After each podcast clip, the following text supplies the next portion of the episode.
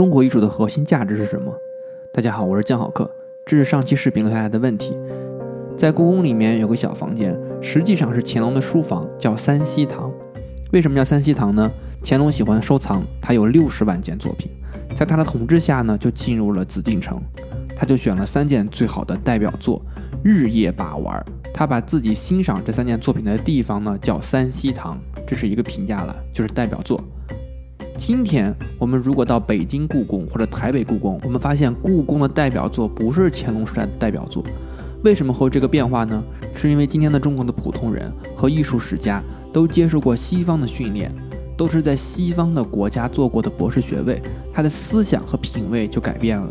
回到故宫以后，就把故宫的六十万件，假设六十万件，现在肯定不止六十万件了，把这些排排队，发现最重要的作品是另外的作品。比如说，在台湾，它的故宫的代表作就会变成《西山行旅图》，范宽的北宋的风景画，郭熙的《早春图》，它也是一个风景画，它变成了一个大的风景画了。风景画为什么会这么受重视呢？因为现在，特别是台湾的艺术史家，他都是在美国留学，美国人喜欢北宋的山水画，因为他画的是大山大河，和美国人的审美有关系，所以反过来就影响到判断。所以今天，即使在中国所谓的文化最核心的地方，未必就能够守得住文化的核心价值。你们想想这个事情有多么的有意思。也就是说，这种东西呢，人家说一个攻心计是攻到他的内心，现在是我们的内心出现了缝隙和晃动，在这个地方。我们在说三希堂的时候，我们就知道三希堂是西方的审美观念核心价值没有进入中国之前，中国的审美的核心价值所在和代表。这个清楚了，三希堂是什么东西呢？我们来仔细的看一下。我们来看一下三希堂的小桌子，大家可能看了会比较熟。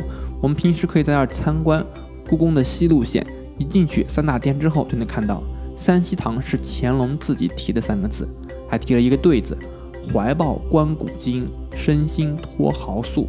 这个地方还有个错别字，这个豪它应该是底下有一个毛，那个豪，豪素就是笔墨，身心就是里面的深刻的思想。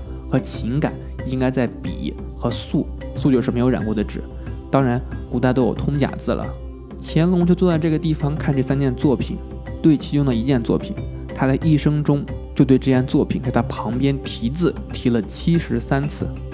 那么也就是说，这个皇帝啊，你看他看了多少遍，光在上面题字就提过七十三次。按现在的话说，就是有七十三个评论，可见他是真的热爱，不是一般的热爱。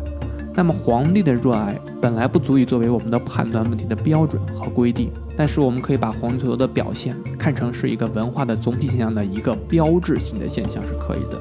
也就是说，那个时候中国人认为的艺术大概就是那个样子的。我们来看一下这是什么作品。三希堂第一件宝物是王羲之写的一个字，叫“快雪时晴帖”。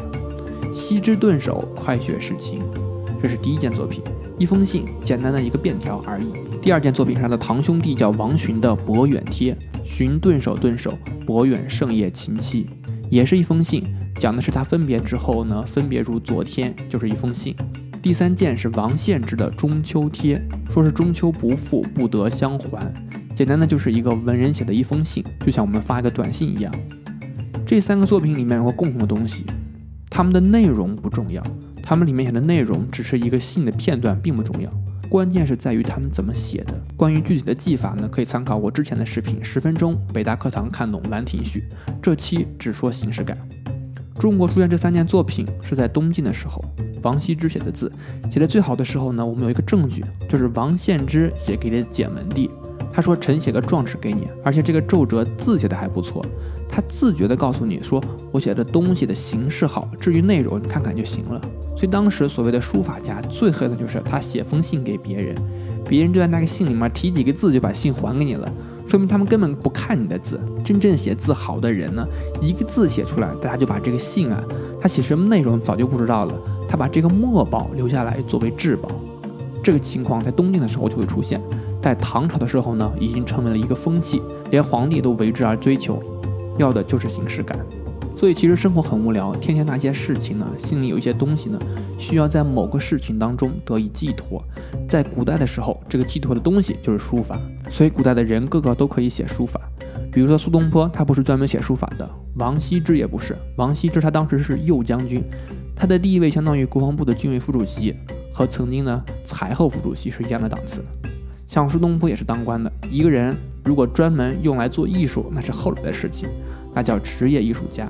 西方会有，在西方有个说法，当一个艺术家用他的艺术来换得他的生计的时候呢，他已经成为了一个职业艺术家，他已经成为了一个工匠。这三幅作品是在六十万件作品当中，包括八大山人，包括范宽的，包括青铜器，包括乐器加在一起，都认为不如这三件作品所代表的东西重要。这三件作品代表什么样的东西呢？就是笔墨，如何用笔。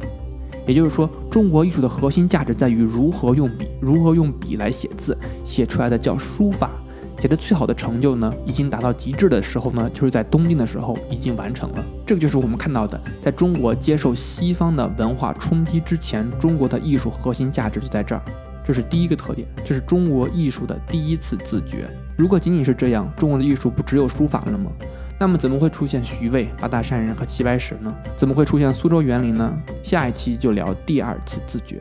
我是江好客，关注关注更多的艺术视频。